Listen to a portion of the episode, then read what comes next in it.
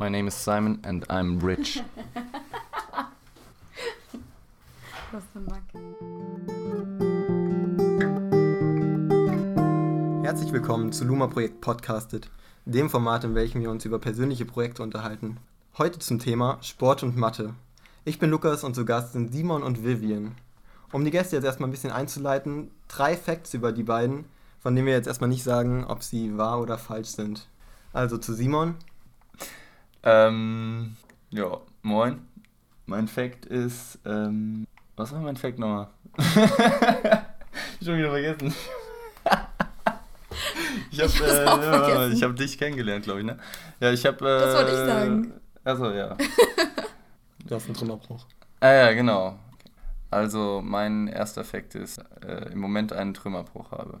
Ähm, der zweite Fakt über Simon ist, dass er mich, also seine Freundin, in Kanada im Skigebiet kennengelernt hat.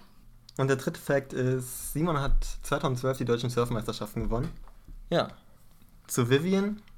Vivian ist unter 1,50 groß. Ähm, ich kann keinen Tag ohne Pizza. Also, jeden Abend, ne? Ähm, und ich habe meinen. Fact schon wieder vergessen. Riebeck. Liegt Ah, 20 ja, Mal geil, ach, der ist geil, ja. Und der letzte Fact über Vivian, sie wird diesen Sommer so circa 20 Mal in die Karibik fliegen. Ja, alles klar.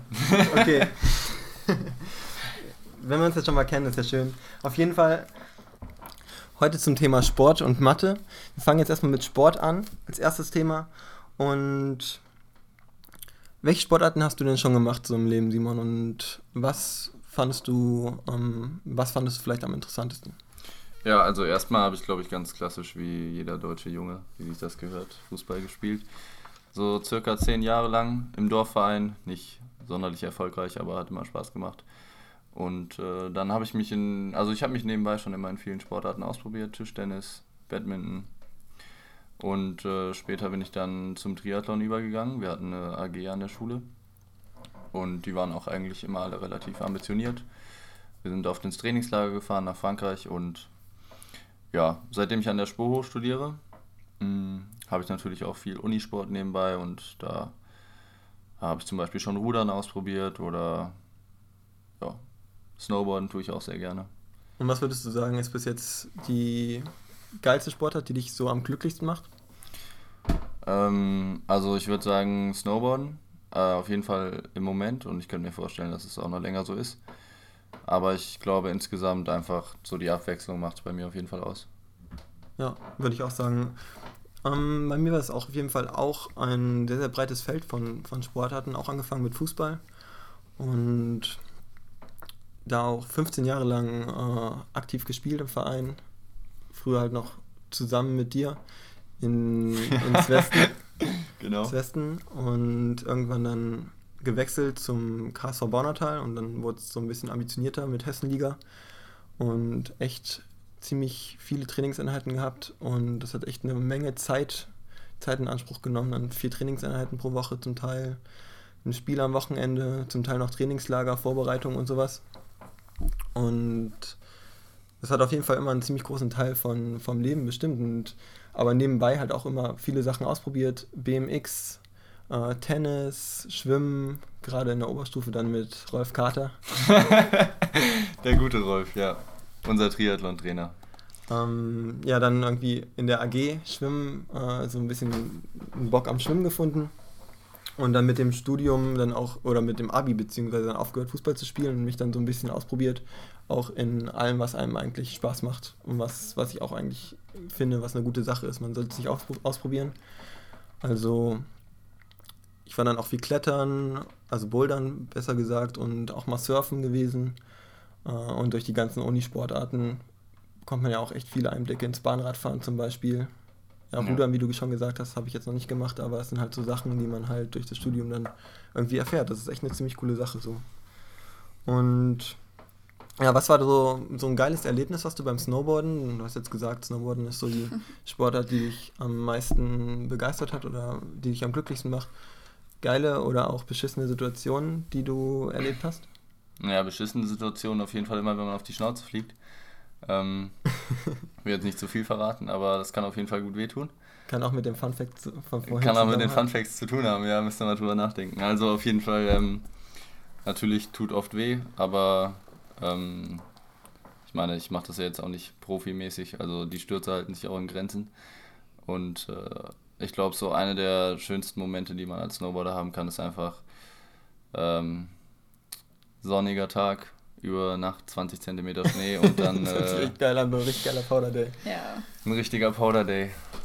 Und ähm, ja, da hatte ich natürlich ein paar schon in meinem Leben und ich hoffe, es kommen noch ein paar. Jo, ein Whistler auf jeden Fall, ne? Also das kommt ja alles auch, ich meine, Snowboarden hast du ja nicht irgendwie, das, das entdeckt man ja in Deutschland nicht zufällig so. Da muss man ja schon aktiv sich vor, sich planen, irgendwo hinzufahren in, in Skigebieten. Bei dir war es jetzt so, nach dem Abi, ähm, recht spontan dich noch äh, zwei Freunde Sehr spontan, angeschlossen, sehr spontan, ja. nach Kanada zu fliegen für ein halbes Jahr und dann auch ins Skigebiet Whistler Blackcomb zu kommen und Genau. da hast du ja dann irgendwie ähm, deine Leidenschaft oder ja, kann man schon so sagen, so entdeckt, oder?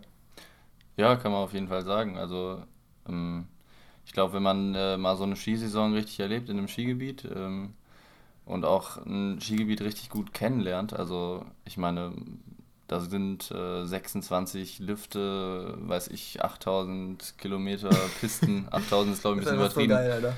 Aber auf jeden Fall, ähm, klar, man kann immer wieder was Neues entdecken und man kann sich immer wieder neu ausprobieren. Und wenn man dann auch die richtigen Kumpels dabei hat, die einen irgendwie ein bisschen fordern und so, dann macht es einfach mega Bock.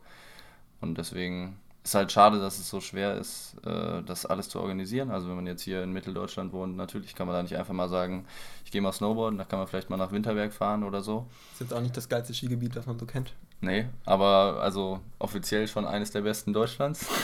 Meistbesuchtesten auf jeden Fall. Meistbesuchtesten, ja. Also Ja, gerade Fall. mit den ganzen In Gästen den aus Holländern, Holland. ja. Die lieben Nachbarn. Ja, also deswegen äh, Snowboarden auf jeden Fall schon, kann man schon sagen, ist meine Leidenschaft. Ich, wie bist du eigentlich dazu gekommen, Vivian? Also, das weiß ich eigentlich gar nicht. Wie kamst du aus, auf Kanada so? Ähm, ich war mit 16 Jahren da, habe Ach so, ähm, ja. mein elftes Schuljahr gemacht.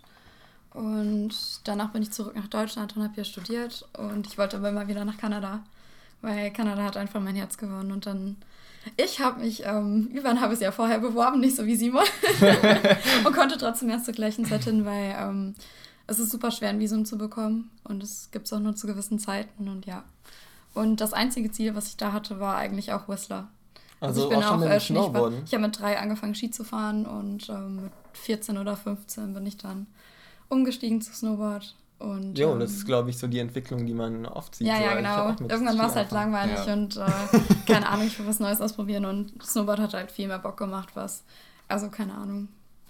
Beim Skifahren war man halt die ganze Zeit schnell, aber auch nicht mehr und irgendwann war es dann gut und ich wollte mal was Neues und äh, Ja.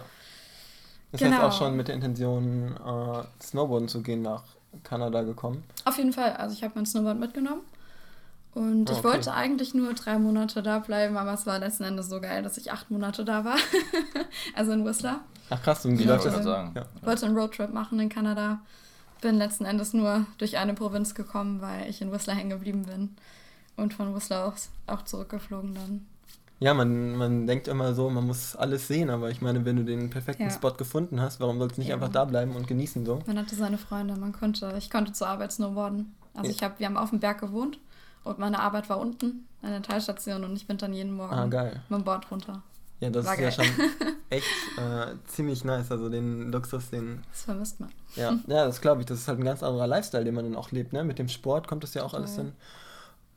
Wie sagt man? Ja, man äh, organisiert man sein Leben ja dann auch so ein bisschen danach. Das ist ja ein ganzer Snowboarding-Lifestyle. Ich weiß nicht, als was habt ihr dann gearbeitet? Irgendwie wahrscheinlich auch im Skiverleih. Du Ja, genau. Fall? Also ich habe im Skiverleih gearbeitet und klar, also es geht eigentlich um drei Sachen im Skigebiet. Das kann man ziemlich leicht abzählen. Das ist einmal Snowboarden bzw. Skifahren, dann feiern und arbeiten. Und das sind die drei Sachen, nach denen man sozusagen alles strukturiert. Die einen vielleicht mehr nach, nach dem einen, die anderen mehr nach dem anderen. Die meisten mehr Aber nach Saufen. die meisten, ja, viele mehr nach Saufen, die Australier auf jeden Fall. Und äh, da gibt es eigentlich dann irgendwie gar nicht viel anders und das ist eigentlich auch schön, weil das ist dann irgendwie so einfach. Man hat äh, nur diese unmittelbaren, so morgen gehe ich wieder Snowboarden, das ist dann der, das ist so das Highlight dann wieder so. Es gibt nicht irgendwie, klar hat man auch irgendwie längerfristig vielleicht wieder irgendwelche organisatorischen Probleme oder irgendwas, aber es ist irgendwie immer so direkt alles. Das ist eigentlich auch schön. Und ja, das, das kommt ja auch dann die Frage mit sich, ähm, wie wird man glücklich? Und wenn einen diese drei Dinge glücklich machen im Leben, warum sollte man mehr organisieren wollen oder sein ja. Leben in irgendeine andere Richtung entwickeln sollen, wenn einem das Snowboarden einfach glücklich macht. Dafür arbeitet man und im besten Fall arbeitet man auch noch gerne. Genau. Und hat dann noch mhm. die sozialen Kontakte. Ähm, ja, das glaube ich auch, dass einem das schon reichen kann. Ich kann mir auch gut vorstellen, viele Leute gehen ja auch nach Australien, um eben deswegen dann auch surfen zu gehen. Ich glaube, das sind ähnliche Alltage, mhm. ähm, nur halt in einem anderen Gebiet und in einem anderen Klima, mhm. mit einem anderen Klima so. Mhm. Komplett anderes Leben da drüben eigentlich so.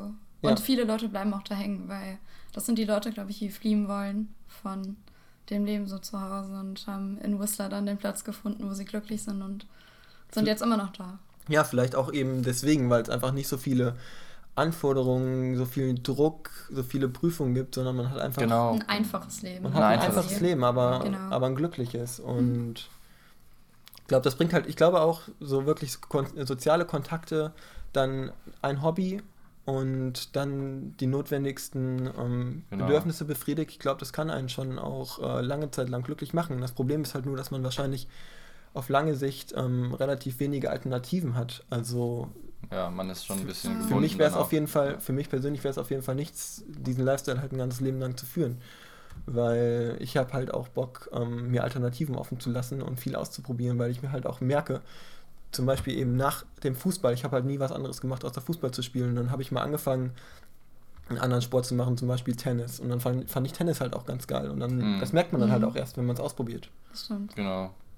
Aber es ist auf jeden Fall, also klar, wir ähm, prahlen jetzt hier von Whistler und alles, aber ein bisschen äh, dunkle Seiten hat es vielleicht auch. Also ich würde mal sagen, viele bleiben da, aber Vivian hat es eben schon gesagt, viele bleiben halt auch hängen und im Sinne hängen bleiben, so wie die junge, junge Generation das halt auch benutzt, bleiben halt wirklich da manche hängen, weil es halt einfach auch ein Lifestyle ist, der, ähm, ich sag mal, äh, out of order ist so. Da ist halt äh, da ist halt ein Skigebiet und du, du lebst irgendwie wie auf einer großen Party teilweise. Und das äh, kann einen, glaube ich, auch schon irgendwie abrutschen lassen ein bisschen. Deswegen ist es eine gute Erfahrung, aber für mich wäre es dann länger jetzt auch nichts für jetzt fünf, sechs Jahre. Das wäre mir viel zu lang.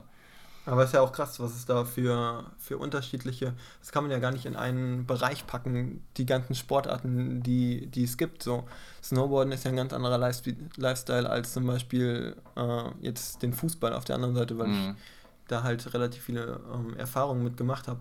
Das ist ja ein sehr, sehr disziplinierter Sport, sehr, sehr professionalisiert. Genau. Ähm, steckt viel Kohle hinter, deswegen halt auch. Ähm, Teamsport. Ja, ja, ein Teamsport auf jeden Fall auch. Ähm, eine andere soziale Interaktion auf jeden Fall auch zwischen den Sportlern. So beim Snowboarden ähm, kenne ich das so, dass man, man fährt halt schon auch zusammen, aber man ist halt nicht auf den anderen abhängig, sondern Klar. je nachdem, wie man fährt, das ist halt alles von einem selber abhängig, wenn man jetzt einfach sagt, man macht einen Run bei einem Turnier zum Beispiel, jetzt als Beispiel, mhm. dann hast du vielleicht mit anderen trainiert auf dem Berg, in dem Sinne, dass ihr zusammen auf dem Berg wart und die dir dann Tipps gegeben haben oder so, aber deinen Run machst halt du. Und beim Fußball ist es halt ein Teamsport, wo du den Pass halt von einem anderen bekommst und den bekommst du halt nicht immer genau so und dann bist du halt abhängig so. Ja, und aber was du auch gerade ansprichst, ist ja auch interessant, dieser Wettkampf, das ist ja gerade das, was auch den Snowboard-Lifestyle ausmacht, dass der nicht im Vordergrund steht. Also wenn man sich jetzt mal Fußball anguckt, vor allen Dingen wie der professionalisiert ist und in Deutschland wie, wie klar strukturiert der ist, vor allen Dingen auch wenn man von der Jugend äh, hochtrainiert wird, das ist ja beim Snowboarden gar nicht gegeben und vor allen Dingen ist es auch gar nicht der Sinn und Zweck.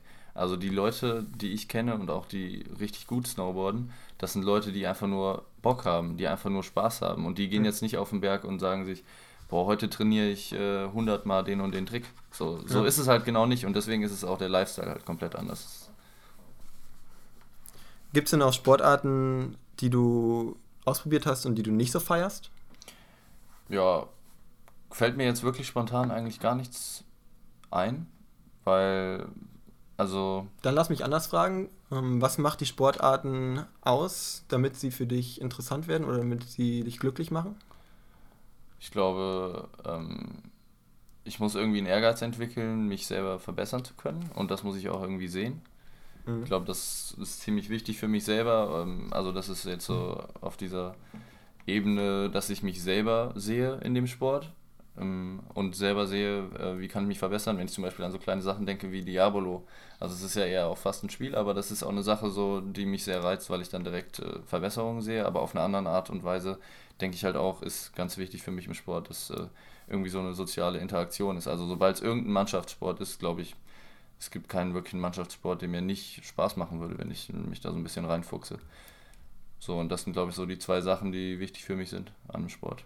Ja, ich kann da auf jeden Fall zustimmen. Man, ich bin auch auf jeden Fall ein Wettkampftyp und das hat ja auch schon diesen. Ich weiß. Ähm, ich weiß. ähm, und das hat ja auch schon diesen Verbesserungscharakter in sich, dass es Leute gibt, die sind besser und es gibt Leute, die sind schlechter und die kommen, die sind dann in einem Wettkampf zueinander. Und das macht mir auf jeden Fall Spaß, dann da irgendwie alles zu geben, die Grenzen auszutesten, vielleicht auch gegen Leute zu gewinnen, die vielleicht äh, eigentlich stärker sind. Einfach weil, ja, weil sie mehr trainiert haben, weil sie eine bessere Ausbildung haben, aber man hat dann halt einfach diesen Tag, wo man halt alles gibt und einfach wo alles passt. Mhm. Und das finde ich auf jeden Fall auch super reizvoll am Sport. Ähm, soziale Kontakte finde ich auch. Ich war jetzt ein halbes Jahr in Valencia und ich war mir eigentlich schon von vornherein sicher, dass ich keine Probleme haben werde, irgendwelche Leute kennenzulernen. Weil ich wusste, ich nehme meine Fußballschuhe mit und ich kann Fußball spielen. Und das reicht so. Das ja. reicht einfach, um richtig gute Freundschaften. Das ist mhm. so eine gute Basis, um Freundschaften zu schließen. Die beste wahrscheinlich. Und es macht einfach, es spricht halt einfach jeder diese Sprache so. Hast du irgendwas als äh, als Kind gemacht, was du länger ausgeübt hast? ich habe äh, super viel Sport gemacht, ehrlich gesagt. Aber ähm, ich denke auch, dass der Teamsport das Wichtigste ist. Also auch für mich. Und das ist auch das, was ich am längsten gemacht habe. Ich bin zum Beispiel geschwommen seit, ich weiß nicht, Kindergarten, bis ich 18 war. Hm. Und ähm, das hat mich halt auch am meisten gereizt, weil es halt ein Teamsport war.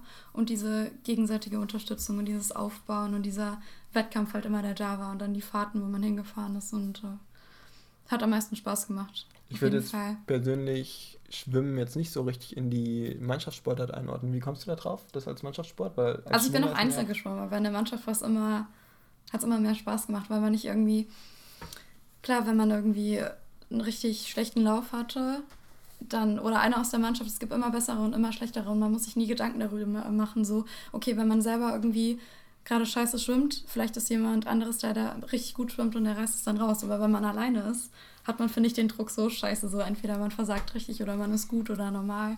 Und das hat mich immer am meisten irgendwie, ich weiß nicht, das fand ich nie so toll. Im Sport sozusagen seiner Selbstwillen auszuführen, nicht wegen dem Wettkampf so mehr oder weniger und halt auch wegen den sozialen Interaktionen. Ja, klar. Ja.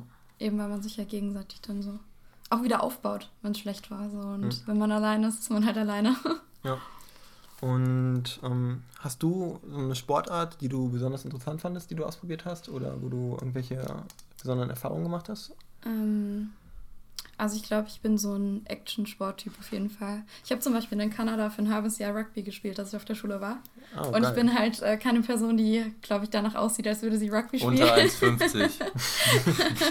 und es war auf jeden Fall, es war schon man muss sich erstmal damit anfreunden, weil es echt ein unfassbar harter Sport ist. Aber das Schöne ist halt auch wirklich, dass man halt so ein Riesenteam ist, wie beim Fußball halt. Ja. Und ähm, man sich gegenseitig unterstützen muss. Man muss sich auf ja. andere verlassen können. Ja. Und das fand ich sehr spannend und schön. Ja, Rugby wäre auf jeden Fall ähm, kein Sport, der was für mich wäre. Ich bin halt schon beim Fußball ein bisschen. Ähm, also Fußball finde ich halt auf jeden Fall den Nachteil, dass es äh, ein Kontaktsport ist und man sich stark verletzen kann. So. Und ja. gerade im Fußball so der klassische, die klassische Verletzung, Kreuzbandriss. Ja, Bänderrisse. ja, Bänderrisse allgemein, die, die nehmen einen die Möglichkeit, für diesen Zeitraum Sport zu machen und zum Teil für einen echt langen Zeitraum. Und das ist was, was ich in meinem Alltag einfach nicht missen möchte, weil ich brauche das halt auch einfach als Ausgleich. Ich bin, wenn ich nach dem Sport, wenn ich den ganzen Tag arbeite oder sowas, mache dann Sport, dann bin ich ausgeglichen und kann so ein bisschen meine äh, ja, meine Energie rauslassen oder die, die sich aufgestaut hat, genau. Ja, es macht einfach Spaß. Und das zu missen, das ist halt eigentlich ziemlich krass. Und ich habe jetzt von einer Studie von einem Kumpel gehört gehabt. Da ging es darum, für 500 Euro einen Monat lang keinen Sport zu machen. Und da ging es halt nicht nur um Sport, sondern halt auch um Bewegung, wie zum Beispiel mit dem Fahrrad in die Uni fahren. Und ich würde das halt niemals für 500 Euro machen. Ich finde, das ist ähm, ein ziemlich kleiner Betrag für, für so viel Kummer, das einem das bereitet, weil man einfach, was damit alles zusammenhängt mit dem Sport, wenn man den in meinem Leben zum Beispiel jetzt komplett weglassen würde. Erstmal wäre es ein super organisatorischer Aufwand, jedes Mal mit dem Bus zu fahren. Das ist schon mal echt scheiße, weil man einfach nicht mehr flexibel ist. So, das ist schon mal kacke, weil ich fahre halt überall mit dem Fahrrad hin schon mal. Das wäre schon mal kacke. Dann die psychischen ähm, Probleme, die man dann mit sich trägt, die Ausgeglichenheit, die einem der Sport gibt. Ähm, Körperlich auch, natürlich. Und ja, genau. Es kommt natürlich auch dazu das Körperliche. Man baut natürlich auch so ein gewisses Selbstbewusstsein über den Sport auf, dass man sich auch ein bisschen dadurch definiert mit den Sachen, die man dadurch kann. Ja, es fehlt halt einfach was. Es ist ja auch so eine Angewohnheit dann. Vielleicht hat man irgendwie einen besonderen Tagesablauf. Zum Beispiel geht man montags immer Fußball spielen, mittwochs zum Kung Fu beispielsweise. Und wenn das dann wegfällt, äh, ich glaube, das macht schon einen großen Unterschied aus. Wie ist das bei euch so im Alltag? Sport? Habt ihr da habt ihr da so feste Zeiten, feste Rituale, wann ihr Sport macht? Also ich ähm, habe, also zu meiner Schulzeit noch und als ich auch wirklich Triathlon richtig gemacht habe, da war auch viel darauf abgestimmt, würde ich sagen. Und früher beim Fußball natürlich Training ganz normal, aber jetzt im Moment, wo ich auch quasi im Sport so ein bisschen alleine dastehe, in, Anführungsstrichen. Ich habe natürlich äh, Sport an der Uni, aber ähm, ich bin jetzt nicht im Verein aktuell aktiv und ähm, glaube, das ist für mich auf jeden Fall wichtig, dass ich eine gewisse Strukturierung habe und ich mache mir auch natürlich auch immer kleine Pläne, so für vier Wochen zum Beispiel, wo ich dann irgendwie so ein kleines Ziel habe und das äh, brauche ich auf jeden Fall. Also das ist dann meistens irgendwie sowas wie äh, Stabilisierung oder irgendwas jetzt nichts, was ähm, äh, leistungsmäßig ist, sondern irgendwie präventiv. Ja. Und das ist, äh, das macht mir auf jeden Fall eine gute Laune. Also wenn ich 15 Minuten lang äh, ein paar Übungen mache und mich dann dusche, dann ist der Tag schon mal ganz gerettet, sag ich mal. Wie würde dein Tag aus, wie würde dein Monat aussehen, wenn du keinen Sport machen dürftest? Ja, scheiße natürlich. So wie jetzt. das äh, ähm, ist auf jeden Fall uncool, wenn man den ganzen Tag nur rumsitzt. Also ich glaube, dass vor allen Dingen die Motivation für alles bei mir vom Sport abhängt. Also wenn ich keinen Sport machen kann, dann bin ich auch nicht motiviert, ähm, Musik zu machen zum Beispiel. Und das äh, bedingt sich alles. Also meine gesamte Laune hängt davon ab. Und deswegen äh, ist das weitaus mehr wert als, als 500 Euro, wie du zum Beispiel gerade gesagt hast. Ja, wie viel wäre es dir wert? So einen Monat lang keinen Sport machen, das heißt auch nicht mit dem Fahrrad irgendwo hinfahren? Also einen Preis hat es ja. Also bei mir auf jeden Fall. Ich habe jetzt noch keinen. Kann ich, noch nicht, kann ich auch nicht drüber, kann ich auch nicht so wirklich sagen, aber ich weiß auf jeden Fall, dass mir grundsätzlich in meinem Leben Lebenszeit viel mehr wert ist als Geld und ich glaube, ein, ein cooler Tag so kann nicht mal 1000 Euro, also ist mehr als 1000 Euro wert, im Anführungsstrichen, wenn es ja. halt. Okay, das ist sehr idealistisch, auf jeden Fall. Also ich glaube, ich würde es ab, ähm, so ab 2000 Euro würde ich es in, der, in Erwägung ziehen. Also her mit den Angeboten, ja. ja. Ab 2000 Euro würde ich es, glaube ich, machen, so einen Monat lang kein Sport, um auch einfach das, äh, die Erfahrung zu machen, wie das so ist. Find, das gehört ja auch mit dazu. Und 2000 Euro ist halt echt eine Menge Kohle. So. Also ja klar, halt du kannst dann vergleichen und kannst natürlich sagen, okay, damit kann ich mir danach äh, einen Surfurlaub leisten, zum Beispiel. Ja, stimmt. Ja, mehrere. Jetzt, jetzt direkt vielleicht. in dem Fall. Aber, ja, auf ähm, jeden Fall, ja. Klar, aber das war auch nur, ich wollte nur meine Grundeinstellung ja. darstellen und die ist auch auf jeden Fall wirklich so. Also ich würde sagen, Geld spielt in meinem Leben äh, relativ geringe Rolle, solange ich mir das leisten kann, was ich, was ich will. das ist schön. Bei dir, Vivian, wie viel kostest du? Ich? Ich bin nur bezahlbar, natürlich. Nein, wie viel kostet dir der Sport? Also ich muss auch sagen, dass ich ähm, sehr viel von meiner Motivation vom Sport habe. Und wenn ich keinen Sport mache, bin ich unmotiviert ja. für alles eigentlich. Und deswegen ist, krass, ist, es mir ne? auch super wichtig. Und ich muss sagen, ich habe halt echt seit der Grundschule, bis ich 18 war, ähm, wirklich regelmäßig immer jede Woche Sport gemacht in einem Team oder auch ähm, so. Und ähm, nach meinem Studium dann quasi gar nicht mehr. Also ich gehe mittlerweile halt zweimal die Woche eigentlich laufen, so das ist so das Höchste. Und das brauche ich aber auch. Und ich vermisse es total auf jeden Fall. Ja, crazy. Aber so einen Monat kein Sport, ja. ich kann jetzt auch keinen Preis nennen, aber. Okay, also tatsächlich eher der Ansicht wie Simon. Ja, ich, ich hatte. Es wäre eine Qual ein bisschen. Ja, es wäre wär schon, wär schon schlimm. Aber ja, ich hatte mich halt auch schon ein bisschen, ich hatte mich halt auch schon mit dem Kommilitonen drüber unterhalten, deswegen hatte ich schon ungefähr so ja. ein bisschen mehr Zeit, mich, mir darüber Gedanken zu machen. Aber gut. So, interessant ist auf jeden Fall noch zum Thema Sport die Definitionsfrage, was überhaupt Sport ist. Das, das Wort spricht man so selbstverständlich aus, aber die richtige Definition davon ist tatsächlich eine relativ schwierige, wenn man jetzt im Bereich des E-Sports geht, was den Sport schon im Namen trägt, ich behandle momentan im Studium ähm, genau dieses Problemfeld eben, dass die E-Sportler einen riesigen Boom haben und super viele Leute darauf einsteigen. Es gibt momentan ähm, Events, die Turnierprämien von mehreren Millionen Euro ausschütten und diese Relevanz ist halt auch einfach aus der kommerzialisierten Gesellschaft so einfach nicht mehr wegzureden. Ja, weshalb es überhaupt wichtig ist, dadurch, dass wenn man sagt, E-Sports wird Sport, hat man als E-Sportler verschiedene Vorteile und verschiedene ähm, ja, Benefits. In dem Sinne, dass man Subventionen vom Staat bekommt, man Steuerfreiheiten bekommt, ähm, vielleicht auch Visa, Visa-Pässe für die Profispieler und das gibt es halt momentan noch nicht. Und deswegen ist halt diese Frage so, so wichtig zu stellen, obwohl es eigentlich eine relativ äh, erstmal ja, sinnfreie Frage, als sinnfreie, sinnfreie Frage erscheint. Es beschäftigen sich super viele Leute mit diesem Thema. Und ähm, da wollte ich euch erstmal fragen, wie definiert ihr Sport? Habt ihr da, wisst Ladies ihr da was? First. Muss keine direkte Definition sein. Sport, wo man sich auch danach fühlt, dass man was getan hat, glaube ich auf jeden Fall. Also so Schachsport ja. ist für mich zum Beispiel auch kein Sport. Aber wird ja als Sport anerkannt. Ja, Denksport ne? wahrscheinlich, aber hm. also so aber ja, physical okay. halt. Ja, physisch. Ja. Fall, ja. Also das ist für mich im äh, weitesten Sinne auf jeden Fall auch, also wenn ich jetzt äh, so mit Kumpels von Sport rede, dann, dann, dann bin ich auf jeden Fall auch in dieser äh, physischen Abteilung. Aber klar, es geht natürlich auch darum, dass es ähm, kompetitiv ist und ähm, das ist ein, ein, wichtiger Punkt und deswegen kann man natürlich vieles als Sport auslegen. Im Studium habe ich mich auch schon mal ein bisschen mehr damit beschäftigt, aber nur also mit den Definitionen. Da gibt es natürlich viele verschiedene. Also für mich im Grund, Grundsätzlichen ist äh, E-Sport eigentlich, also für mich persönlich kein, kein Sport. Aber ich kann, kann verstehen, dass es eine Diskussion ist und ich bin auch sehr, sehr gespannt, wie das ausgehen wird. Okay, Wettkampfcharakter und physische Aktivität. Was ist dann Schach für dich? Gehört das dann auch für dich nicht unter die Sportarten? Ja, was heißt für mich? Also anscheinend gehört es darunter. Ähm, für mich ist das jetzt kein Problem, dass es ein Sport ist. Ja, Deswegen das ist, äh, ist das, ähm, ja, ähm, es ist kompetitiv. Also es gibt jetzt keine wirklichen koordinativen äh, äh, Fähigkeiten, die man haben muss, zum Beispiel, oder körperlichen Fähigkeiten, die man haben muss, um Schachsport auszuüben. Ja. Deswegen ist das schwierig für mich da zu sagen, es ist jetzt ein Sport oder nicht.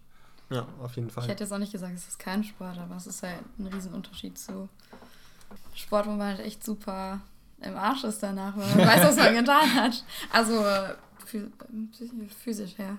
Ja, physisch. Klar, psychisch, Schach hat auch, du brauchst halt auch, äh, schwitzt auch, ne? Wenn du denkst, Strategie und alles, aber ist halt ja. anders. Ja, auf jeden Fall gibt es momentan halt diese, diese riesige Diskussion und es wurden halt auch verschiedene ähm, Indikatoren auch für Sport sozusagen ja, wissenschaftlich erhoben. Unter anderem auch, was ich schon gesagt habe, physische Bereitschaft bzw. physische Aktivität auch. Ähm, man könnte natürlich sagen, dass beim E-Sports ähm, Mikro, mikrophysische Aktivitäten durch das Bewegen von der Maus und die Bedienung der Tastatur gegeben ist. Also es gibt ja mittlerweile mehr als 400 Anschläge pro Minute, die die Gamer dann einfach äh, während des Spiels leisten und die Herzschläge gehen auch von 160 bis 180 BPM so zum Teil. Aber genau, es geht halt um eine größere physische Bewegung als jetzt nur das Bewegen von der Maus. Aber der Wettkampfcharakter ist natürlich noch ein großer, großer Punkt, der auch in der Wissenschaft genannt wird.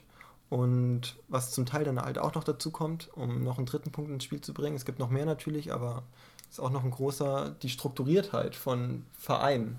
Das heißt, es wird halt ähm, vorausgesetzt, auch vom DOSB, weil momentan im Gespräch steht, ähm, E-Sports olympisch zu machen. Bei den Asia Games 2022 gibt es dann schon Medaillen für E-Sports. Und momentan ist halt im Gespräch auch für Olympia, also weltweit. Genau, da ist halt ein Punkt noch die Strukturiertheit in einem Verein, um dadurch halt eine Grundlage zu schaffen, dass man ein einheitliches Regelwerk hat, dass man ähm, sozusagen nicht zu viel Veränderung hat in dem, in dem Sport, dass er auch vermarktbar bleibt, mehr oder weniger, mm, vielleicht auch auf diesem Konzept und dass man halt auch ähm, ja, Vereine gründet, die dann auch äh, Werte wie zum Beispiel Teamgeist und Konzentrationsfähigkeit vielleicht jetzt im Bereich von E-Sports ähm, vermitteln und dass es dann halt alles genutzt wird, um dann halt auch wirklich ein Gut für die Menschheit oder für die Gesellschaft dann darzustellen. Und das ist halt auch ein großer Punkt, dass es halt was ist, was gewollt wird von der Gesellschaft, dass es ein meritorisches Gut ist und nicht sowas wie äh, Rauchen. Das ist halt einfach nur schlecht für alle, was halt ein krasses Beispiel ist jetzt gerade. Also das kann man ja. natürlich nicht ver vergleichen, aber es ist halt einfach ein demetorisches Gut, Rauchen. Man, niemand will, dass irgendjemand raucht, weil es einfach schlecht für alle ist so. Mhm. Und wenn man diesen Ansatz halt gegeben hat, dass es halt auch positiv ist für Menschen, für die Gesellschaft, dann ist es halt auf jeden Fall auch ein großer Indikator dafür, ob irgendwas Sport ist. Und Sport hat ja im Allgemeinen äh, eine sehr positive also das Wort an sich ist ja, ist ja wirklich also positiv geprägt und das Wort Zocker oder irgendwas ist natürlich negativ geprägt. Und ich glaube, das ist dann auch jetzt die Aufgabe, dass man das irgendwie zusammenführt, weil die Entwicklung, so wie sie ist, kann man einfach nicht stoppen. Und äh, deswegen ist es auch wichtig, dass jetzt da sozusagen darüber diskutiert wird und dass das alles in, in die richtigen Bahnen gelenkt wird, dass es vielleicht dann Strukturierung gibt. Und durch Strukturierung gibt es natürlich auch Reglementierung. Wenn man jetzt zum Beispiel von Kindern spricht, die den ganzen Tag nur zocken, heißt ja nicht, dass es, wenn das jetzt ein Sport wird, dass dann nur noch mehr gezockt wird. Das weiß man ja noch gar nicht. Deswegen äh, es, sehe ich das auch nicht auf keinen Fall negativ, dass jetzt ähm, das zur Diskussion steht und auf jeden Fall auch notwendig. Ja, auf jeden Fall. Gerade in dem, in dem Kontext, wie groß die Reichweite ist, einfach durch die ganze Digitalisierung, wenn man guckt nach Asien, wie digitalisiert die Welt ähm, im Vergleich zur, zu Europa schon ist, ähm, ist es halt auch einfach ziemlich beeindruckend und wie viele, wie viele Spieler es da gibt. Und wie gesagt, die Asian Games sind, ist so ein Pendant zu den Olympischen Spielen, also auch auf jeden Fall ein riesiges mhm. Event. Und da sind die E-Sports dann schon vertreten. Und das hat natürlich auch, wenn wir schon beim Thema mit meritorische Güter sind, riesige Potenziale auch, ähm, Länder zusammenzubringen. Jetzt, wenn man schon äh, in die Winterspiele 2000, 2017 jetzt nochmal reinguckt, ähm, in Pyeongchang in Südkorea wurden die Südkoreaner und die Nordkoreaner ähm, genau. wirklich wieder zusammengeführt, zum Teil indem sie halt einfach wieder in eine Diskussion treten auf Grundlage des Sports und daraus entwickeln sich neue Gesprächsthemen, beziehungsweise darauf entwickeln sich Grundlagen für politische Gesprächsthemen und dass man das einfach nutzt, um eine positivere Welt einfach zu, zu schaffen, weil das muss man halt einfach sagen. Das Sport ist einfach ähm, verbunden mit so viel ähm, Positivität, so viel Glück für, für Menschen und einfach äh, ja, sehr, sehr wertvoll und das sollte man halt auch nutzen. Ja. Zu dem Thema, ich habe äh, jetzt in den Nachrichten erst einen russischen Sprecher gehört, weil natürlich Russland mit den Dopingverdächtigungen und alles Möglichen äh, im schlechten Licht ist und gesagt hat, ja, Sport ist nicht politisch, ähm, die Mannschaften sollen alle hierher kommen, aber das ist meiner Meinung nach einfach falsch. Sport ist mittlerweile so politisch. Mhm. Wenn man sieht, äh, wie keine, Angela Merkel 2014 äh, beim WM-Finale sich freut äh, und da sitzt, dann ist das einfach, dann ist das, dann ist das nur noch politisch, auf jeden Fall. Und äh, da kann man auf jeden Fall nicht von, von absprechen. Deswegen ist Sport möglicherweise eine sehr positive Sache für die Politik, für für eine positive Gesellschaft auch, ja, ja, auf jeden Fall. Zum Thema Doping auch beim E-Sport gibt es natürlich jetzt auch durch die ganze Kommerzialisierung oder die aufkommenden kommerzialisierten Strukturen durch diese riesigen Prämien in Millionenhöhe tatsächlich auch äh, natürlich Doping. Das hat man natürlich gar nicht im Kopf. Da geht es natürlich nicht um Steroide, sondern halt um Ritalin, wie es halt bei ADHS-Kindern angewendet wird oder ja, wie die behandelt werden oder ja, ruhigstellende, konzentrationssteigernde äh, Dopingmittel. Und ja, das zeigt ja auch, auf was für einem Vormarsch diese ganze Branche ist und was damit zusammenhängt. Aber nur das zum Doping noch. Kommen wir jetzt zum Thema Mathe. Und zwar ist es das Thema, was Simon mitgebracht hat. Auch wenn ihr euch jetzt fragt, ich dachte, ihr redet über Themen, die begeistern. Ja, es ist trotzdem Mathe, und vielleicht kannst du dir mal erzählen, weshalb es dich begeistert, was du so inter interessant daran findest, weil ich glaube, es gibt viele Menschen, die das nicht nachvollziehen können. Ich glaube, dass äh, Mathe ein riesengroßes Missverständnis einfach erstmal ist. Und ähm, ja, Mathe steckt überall drin. Ähm, egal, wo wir hingucken, egal, wo wir ähm, uns bewegen, es gibt immer Muster. Und das Erste, was sozusagen äh, die Mathematik ausmacht, ist das Erfassen von Strukturen und von Mustern, die sozusagen äh, sich verallgemeinern lassen. Und das ist sozusagen der Anfang von, von der Mathematik. Deswegen, Mathematik gibt uns alle an und alles, was wir sehen, ist im Grunde mathematisch. Zum Beispiel, hast du da ein, Thema, äh, hast du ein Beispiel für? Es gibt zum Beispiel eine bekannte Zahlenfolge. Eine Folge von Zahlen ist, das ist eine Aufeinanderfolgung von Zahlen. Wie zum Beispiel die natürlichen Zahlen, 1, 2, 3, 4, 5, 6, 7, 8, 9, 10. Und es gibt dann die Fibonacci-Folge. Und das ist eine Folge, die ist äh, folgendermaßen definiert. Ne, die Definition sage ich jetzt nicht, aber auf jeden Fall ist die Zahlenfolge ähm, 1, 1, 2 und 3, 5. Das klingt jetzt erstmal irgendwie nach Primzahlen, aber genau, 8. Und so weiter 13. geht es. Ja, richtig. Ja, Was? 1, 8, 21, 13, 21. 1, äh, 21, genau. Das Ja, heißt, du hast und jetzt so schon- weiter. Genau, also es werden, immer die letzten, es werden immer die letzten zwei Zahlen zusammen addiert und dann kommt man auf die nächste Zahl. Achso. Deswegen 1, 1, 2, 2 plus 1 ist 3 und so weiter. Auf jeden Fall, diese Zahlenfolge wurde vom Herrn Fibonacci äh, entdeckt und die lässt sich äh, interessanterweise auf ganz viele Strukturen in der Natur ähm, Anwenden. einwenden. Und das heißt, äh, die Frage ist jetzt, äh, hat er das entdeckt oder war das schon vorher da? Das ist sozusagen diese philosophische Frage von Mathematik. Ähm, Gab es die Mathematik schon immer oder haben wir sie nur entdeckt oder haben wir sie nur entfunden, erfunden? Und äh, es gibt ja wirklich dann teilweise ähm, Hinweise darauf, dass dass die Mathematik in Anführungsstrichen schon vorher gab und nur von uns entdeckt ist und nicht von uns erfunden. Und das ist ja wirklich eine interessante Sache. Also wenn man, wenn man Sachen beobachtet äh, und dieses abstrakte Konstrukt Mathematik äh, wirklich wahr ist, in Anführungsstrichen. und man das dann auf die reale Welt anwendet. Aber dann ist natürlich auch die Frage, was ist wahr? Das hat ja alles einfach nur mit der Wahrnehmung von Menschen zu tun und von der, von der Art, wie wahrgenommen wird. Ich meine, wir, unser Sinnesorgan Auge ist jetzt wirklich äh, eins der wichtigsten Sinne, die wir haben, wie wir die Welt halt wahrnehmen, wie wir uns darin verhalten. Und da ist natürlich dann die Frage, eine Mathematik, die natürlich von Menschen geschaffen ist, mehr oder weniger, oder die Strukturen, wenn man das so möchte, die auf jeden Fall mindestens erkannt werden von Menschen, ist es darauf ausgelegt, dass der Verstand der Menschen das erkennt und versteht. Und es kann ja auch sein, dass eine ganz andere Mathematik noch im Weltraum herrscht oder andere Eigenschaften, die zusammenhängen, ähm, die wir vielleicht nicht mit unseren Sinnen erkennen können, wenn das jetzt irgendwie einigermaßen verständlich ist. Es geht ja wirklich darum, Zusammenhänge zwischen Sachen zu erkennen. Das Mhm. ist ja die Mathematik jetzt zum Beispiel hinter den Fib- Fib- Fibonacci-Zahlen, dass sie gemeinsame Eigenschaften haben, die sie verbindet. Genau. Ja. Das äh, zeigt ja auch, das ist eigentlich so das, was, ähm, ja, wie ich eben schon gesagt habe, was die Mathematik ausmacht. Man sucht eine Struktur und dann sucht man die woanders. Ja. Das heißt, äh, die Verbindung zwischen allen möglichen Sachen und das ist, äh, ja, das ist natürlich wichtig für Naturwissenschaften. Ich möchte hier auch kurz erwähnen, dass Mathematik keine Naturwissenschaft ist. sondern eine Idealwissenschaft. Ja, eine Wissenschaft der Logik eigentlich. Ja. Ähm, und sozusagen nur die Sprache ist für alles, was, äh, was äh, in der Natur dargestellt wird. Und äh, bekannte Physiker wie Newton, die haben Sachen nur erfunden, weil sie es äh, aus physikalischer Sicht betrachtet haben und dann die Mathematik dahinter entdeckt haben. Also so rum läuft das. Also erst Physik, dann Mathe. Ähm, Ja, so kann man das nicht ganz sagen. Es gab natürlich äh, auch im, Al im alten Griechenland, äh, also die Mathematik hat sich eigentlich aus der Philosophie entwickelt. Mathe last.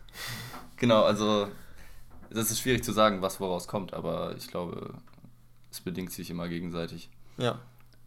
Okay. Hast du noch ein Beispiel vielleicht für die Fibonacci-Folge, die man, wie man sie anwendet, auf, auf welchem Bereich zum Beispiel, wo man sie wiederfindet? Also man kann die zum Beispiel wiederfinden, ähm, wenn man sich äh, einen Tannenzapfen von unten anguckt, dann äh, sieht man zum Beispiel äh, diese kleinen Tannen, also diese kleinen einzelnen Schuppen. Genau, und dann wird man erkennen, dass in jeder von dieser Reihen, also in jeder neuen Lage, die nächste Fibonacci-Folge drin ist. Und interessanterweise denkt man jetzt, das ist eine Struktur, die, ähm, die sozusagen in der Natur als Form vorkommt, aber diese Fibonacci-Folge kommt nicht nur als Form vor, sondern auch zum Beispiel als die Vermehrungsrate von Kaninchen. Also immer eins weiter, dann gibt es immer die, die Erwachsenen kriegen immer wieder Kinder, das heißt die zweite Generation und die Kindergeneration kriegt keine Kinder, deswegen werden immer die letzten beiden sozusagen zusammen addiert. Okay. Das heißt, es ist nicht nur eine Struktur, sondern es ist auch ähm, eine Vermehrungsrate. Und das ist zum Beispiel interessant, weil da würde man ja im Endeffekt direkt keine Verbindung sehen. Ja, Aber das sieht man dann durch die Mathematik und das ist sehr interessant eigentlich. Ja, man kann ja dann auch Vorhersagen damit treffen und das ist ja auch, äh, ja, Punkt. Man kann damit auch Vorhersagen treffen. Ja. Das ist ja auch sehr interessant auf jeden Fall. Sachen vorherzusagen liegt den Menschen ja auch im Blut. Ich meine, der Weltuntergang 2012. Ja, Weltuntergang 2012, 2000, ja. ja. Gibt es natürlich alle fünf Jahre wieder fasziniert den Menschen, Vorhersagen. Und wenn es dann auch noch stimmt mit der Mathematik, dann ist ja noch äh, viel interessanter, genau. als ja. wenn es dann nicht passiert. und ja, auf jeden Fall eine, ein geiles Praxisbeispiel. Und wie bist du zur Mathematik gekommen? Also ich muss hier kurz sagen, dass ich natürlich, äh, also ich studiere Mathematik und Sport auf Lehramt. Das heißt, ich bin kein reiner Mathematiker und bin auch längst nicht so bosshaft wie die richtigen Mathematiker. Aber ähm, ja, also ich habe meinen Studiengang gewechselt von Sport, Gesundheit und Prävention zu, zu Lehramt und da hat eigentlich das Fach Mathematik äh, gut zusammengepasst, weil ich finde, das ist ein guter Ausgleich zu Sport und ich finde die Fächer einfach auch cool zum Unterrichten. Und ja, ich bin jetzt im zweiten Semester, das heißt, ich bin eigentlich noch relativ am Anfang, aber ja, ich bin gespannt, was noch kommt so. Hast du was gemerkt, was sich bei Simon verändert hat, seitdem er Mathe studiert, Vivian? Ja, er redet halt mehr über Mathe, ne? Jeden Tag. Zum Beispiel? Über Fibonacci-Folgen? Er hat immer irgendwelche Bücher dabei und eigentlich ganz cool. Manchmal gibt er mir Rätsel, aber mit viel mehr kann ich auch nicht anfangen. aber Rätsel sind auch eine geile Sache. Hm? Rätsel sind aber auch eine geile Sache. Rätsel sind cool. Das finde ich immer es so, halt das finde ich ja interessant wenn, bei Wenn er mir ja. Rätsel stellt und ähm, er kennt natürlich den Lösungsweg und er kann mir erklären, wieso das so ist. Das ist ganz geil, aber. Das finde ich auch äh, echt interessant. Das ist auch so ein Phänomen, finde ich. Vivian zum Beispiel mag Rätsel, weil es viel, also sehr oft nicht mit, mit Zahlen zu tun hat. Aber im Endeffekt sind da irgendwie Zahlen dahinter so. Aber für sie ist das okay, weil es ihr Spaß macht und weil das irgendwie praxisnah ist. Aber in der Mathematik abstrahiert man das sozusagen äh, und dann guckt man sich dieses äh, Konstrukt an. Und das ist irgendwie zu viel, beziehungsweise irgendwie unangenehm für sie. Dabei ist eigentlich genau ja. das die Mathematik so. Und ich glaube, dass ähm, man, wenn man es richtig schafft, vor allen Dingen auch in der Schule, die Kinder dafür zu begeistern und zu sagen, so, ihr müsst keine Angst haben vor den Zahlen sozusagen. Das Oder ist auch wie, das, jede, jede Rechnung ist wieder wie ein Rätsel, so gefühlt, wenn man das irgendwie so rüberbringt. So ein bisschen mehr mit irgendwie einem Wettkampf oder so eine kleine ja, Aufgabe, genau. die Spaß macht, die zu lösen. Genau, ja also ich habe ganz oft das Gefühl, so man sieht so Zahlen und ist gleich so abgestreckt. Man ist direkt raus eigentlich. Also bei mir ist das so, sobald es kein Gegenstand mehr ist oder sobald ich das nicht mehr irgendwie mir vorstellen kann. Lässt sich gar nicht mehr drauf Und da eine Zahl genau. oder ein Buchstabe steht, bin ich direkt eigentlich raus. Schon aus Prinzip irgendwie, weil ich mir denke so, ja, nee, es ist Ja, so eine Grund, Grundhaltung, so ein, einfach so ein Abwehrmechanismus vielleicht. Ja, genau. Ja, man hat einfach irgendwie vielleicht schlechte Erfahrungen gemacht. Ich weiß es auch, ich weiß es gar nicht. Was heißt schlechte, schlechte Erfahrungen? in Mathe in der Schule? Ja, in Mathe Niemals. in der Schule. Ich weiß nicht. Kann halt wirklich, also ich glaube, dass es damit zusammenhängt auf jeden ja. Fall. Klar, bestimmt. Ja klar, der Leistungsdruck dann dahinter, man versteht es vielleicht auch nicht so richtig, weil es halt auch tatsächlich, es ist halt auch einfach ein abstraktes Konstrukt, das man halt einfach nicht direkt sehen kann und als Kind. Und das ähm, halt Verständnis halt von den Lehrern fehlt halt auch manchmal. Also das Verständnis dafür, dass man es nicht verstehen könnte. Dass es Leute gibt, die es verstehen und dass es Leute gibt, die es weniger verstehen oder gar nicht verstehen, aber ja, das ist auf jeden Fall schwer. Ich glaube, es ist schwer für jemanden, der ähm, sich äh, Mathe-Lehramt zum Beispiel studiert hat und dann Schüler vor sich hat, die quasi gar nichts können und die Anforderungen im Lehramtsstudium sind schon sehr hoch. Äh, dann ist das so eine ganz andere Welt und man kann es nicht verstehen, aber da muss man, glaube ich, ein bisschen zurückschrauben und echt versuchen, sich dann ein bisschen da rein zu versetzen und einfach versuchen, das praxisnah zu erklären, wie zum Beispiel ein Kuchen, der halt irgendwie in Teile geschnitten wird. Ganz einfaches Beispiel, so bei der Bruchrechnung. So, dann hat man einfach, dann hat man, sieht man einen Sinn da drin. Hm. Und ich glaube, das ist ganz wichtig, dass man äh, einen Sinn darin sieht, was man rechnet, weil sonst äh, kann man das, glaube ich, Kindern nicht vermitteln, dass das irgendwie wichtig ist oder Spaß macht. Ja, ich glaube aber auch gerade, du hast es ja schon angesprochen, die andere Seite von, von den Lehrern sind komplett überqualifiziert zum Teil. Mhm. Man muss halt echt super abstrakte Probleme lösen mit 37 Dimensionen irgendwie in der Vektorrechnung oder sowas und dann willst du einem Kind erzählen. Dimensional, also unendlich dimensional, ja. Oder unendlich dimensional und dann willst du einem Kind erklären, dass bei einem Vektor einfach nur ähm, x plus x rechnen soll und dann y plus y und z plus z und dass du dann einfach auf den Wert kommst, sozusagen, mhm. dass du das alles einfach nur einzeln summierst und die verstehen das nicht, rastest du aus. Ja, klar. Da kann man auf jeden Fall ausrasten. Und das, äh, das Witzige ist ja eigentlich, dass man jetzt in der gleichen Situation ist als Student. Das sollte man nie ver vergessen. Jetzt hat man so einen Mathe-Prof da vorne stehen und der kann nicht verstehen, wie wir irgendwelche Sachen nicht verstehen, weil er halt komplett in einer anderen Welt lebt. und äh, vielleicht ist das im Endeffekt für Schüler dann später genauso. Die sehen dann auch da irgendwelche Zahlen und können es nicht verstehen. Das darf man auf jeden Fall nie vergessen, weil also jeder, der mal in eine Mathe-Vorlesung reingegangen ist, der weiß, wovon ich rede. Das heißt, ähm, was macht für dich einen guten Lehrer oder einen guten Dozenten aus? Ähm, ich glaube, dass er versucht, erstmal sich Feedback einzuholen. Das ist auf jeden Fall eine Sache, wo ich jetzt äh, noch viel drüber nachgedacht habe. Ich glaube, unser Mathe-Professor zum Beispiel ähm, bezieht überhaupt kein richtiges Feedback, dadurch, dass er einfach nur seine Vorlesung durchzieht und die Sachen vorne anschreibt und uns gar nicht die Möglichkeit gibt, äh, wirklich irgendwie Rückmeldung zu geben. Und ich habe auch das Gefühl, ihn, ihn, interessiert es nicht wirklich, ob wir was verstanden haben. Das heißt, ähm, ähm, so er zieht seinen Schuh durch, er zieht seinen Schuh durch und das war's halt. Und das ist natürlich nicht der Inbegriff für einen guten, für einen guten Coach oder einen guten Lehrer. Ist das auch begründet auf einer Resignation zum Teil, dass er sich denkt, okay, die Studenten sind dumme Spackos, die ja, nichts drauf sagen. haben und ich kenne mich einfach hiermit aus und die sollen fressen, was ich denen gebe. Genau. Weil das ist richtig. Es ist ja auch keine, es ist ja auch keine Konsequenz für ihn da. Also ich glaube, wenn man in der Schule mh, hm, allen eine 5 gibt, dann fällt das irgendwie auf den Lehrer zurück. Und ich habe das Gefühl, an der Uni so ist er unantastbar, also der Professor. Der stellt dann halt die Klausur und dann kann man halt nichts dagegen machen. Und das ist, glaube ich, auch teilweise auch ein Gesamtproblem so. Und in der Schule ist das natürlich viel reglementierter. Da müssen dann halt 50 Prozent der Leute bestehen, zum Beispiel. Ja. Hm, welches Fach ist das? Wie, welches, welches Fach ist das? Ich wollte fragen, über welches Fach wir gerade reden. Nein, hast du ein Lieblingsfach in Mathe? Ach so, ein Lieblingsfach in Mathe. Hm, ein Lieblingsbereich, ich weiß nicht genau. Also ich finde, ich fand letztes Jahr äh, Rhein sehr interessant. Das ist halt eine, das ist halt. das hört sich auch verdammt interessant an, muss ich sagen. Rhein. Total, ne? Rhein, ja, das ist eine Aufsummierung von äh, Zahlen eigentlich nur. Aber. Ja, Fibonacci-Reihe haben wir doch gerade auch schon drüber geredet, oder? Nee, das ist eine Folge. Achso, okay, das ist eine Folge. Wo ist ja, also der, eine Folge ähm, ähm, ist einfach nur eine Aneinanderfolgung von Zahlen, aber es wird nichts aufsummiert und eine Reihe ist halt, es werden Zahlen aufeinander summiert, also äh, addiert. Ja. Okay. Plus gerechnet. Verstanden, Verstanden danke. Plus rechnen. Zum Beispiel, die ist zum Beispiel ähm, 1 durch n und für n setzt man immer eine neue Zahl ein. Mhm. Also 1 durch 1 plus 1 durch 2 und, und so weiter. Wofür sind die relevant? Mhm. Die Folgen? Nee, die Reihen meinst du? Die Reihen. Ähm, Wofür sind die Reihen interessant? Ja, das ist wichtig in der Zahlentheorie zum Beispiel. Mm, aber ich muss ehrlich auch sagen, ich habe relativ wenig Ahnung, für was irgendwelche Sachen relevant sind.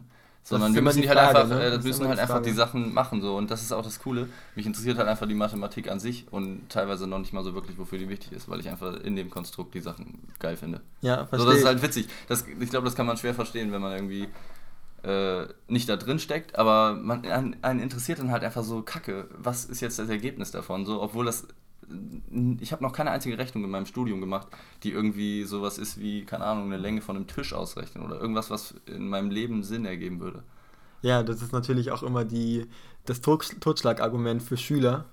Ja, warum, warum, warum muss ich das können? Genau. Das ja. ergibt doch gar keinen wofür Sinn. Wofür brauche ich das? Wofür brauche ich das? Und ja, natürlich, wenn man, wenn man da eine allgemeine Begeisterung für, für erkennt und ähm, man sich darauf einlässt und vielleicht nützt es einem, nachdem man sich darauf eingelassen hat, auch erst im Leben. In dem Sinne, dass man halt Denkweisen entwickelt und zum Beispiel problemorientiert arbeitet. Ja, so. das kann ich auf jeden Fall bestätigen.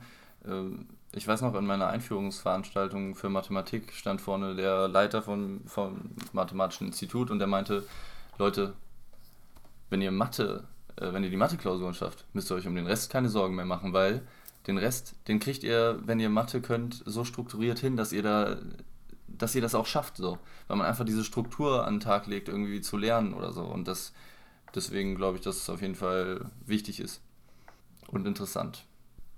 Beim Thema, wie bist du zur Mathematik gekommen? Du hast gesagt, du hast jetzt von SGP zu Mathe gewechselt. Würdest du da irgendwie noch unseren Zuhörern einen Rat mit auf den Weg geben oder wie es abgelaufen ist, vielleicht Tipps Ja, also grundsätzlich glaube ich, dass äh, das Thema also Studien, richtigen Studiengang finden, beziehungsweise Studiengangswechsel ähm, ziemlich relevant ist für, für viele Studenten, weil ich glaube, es gibt halt viele Studiengänge, wo man, wo man alles und nichts machen kann. Und also ich war zum Beispiel damals in der Situation, dass ich nur an der Sporthochschule studiert habe, also nur in Anführungsstrichen, weil ich ja jetzt an zwei Unis bin, aber ich hatte nicht so eine Perspektive, mm, die mich wirklich gereizt hat, beziehungsweise einen wirklichen Plan. Und dann habe ich mir gedacht, so gut, da musst du aber dran was ändern, du brauchst einen Plan. Und so bin ich dann zu, zum Lehramtsstudium gekommen mit Mathe und Sport zusammen. Und ich kann wirklich nur allen raten, auf jeden Fall sich gut mit der Sache auseinanderzusetzen, bevor man wechselt, weil es gibt wirklich viel Kram zu klären auch ähm, und Fristen und alles Mögliche wieder. Ich habe das natürlich nicht so gemacht. Also ich war relativ verplant, würde ich sagen. Und ich würde jedem raten, der, der einen Studiengangswechsel machen will, dass er sich berät und dass er, dass er guckt, was für Fristen es gibt, dass er guckt, ob er noch äh, BAföG danach beziehen kann und so weiter. Da gibt es äh, Reglementierungen, die auf jeden Fall relevant sind für den, für den weiteren Studienverlauf. Dann, wo wir wieder beim Thema sind, mach einfach das, was du glücklich, was dich glücklich macht, ist so eine Floskel, die man so sehr, sehr oft hört, aber die natürlich auch ähm, sehr viele Gefahren bietet, indem man sagt, okay, ich mache, was mich glücklich macht und momentan glaube ich in diesem Moment, dass mich das auf jeden Fall glücklich macht, aber ich reflektiere gar nicht mehr darüber, ob es wirklich das ist, was mich glücklich macht. Genau. Sondern es ist aus dem Moment entstanden, aus vielleicht einer äh, traurigen Situation, aus einem schlechten, aus einer schlechten Woche. Mhm. Und man trifft dann eine übereilige Entscheidung auf der Grundlage, ich soll machen, was mich glücklich macht, aber manche, genau. manche Aktionen, manche Entscheidungen sind einfach nicht mehr rückgängig zu machen oder sind halt einfach ähm, nicht ohne Konsequenzen. Und gerade wenn man sagt, man möchte studieren oder man möchte den Studiengang wechseln, ist das meistens verbunden mit, man hat schon mehrere Semester in irgendwas anderes investiert, was man vielleicht liegen lässt. Genau.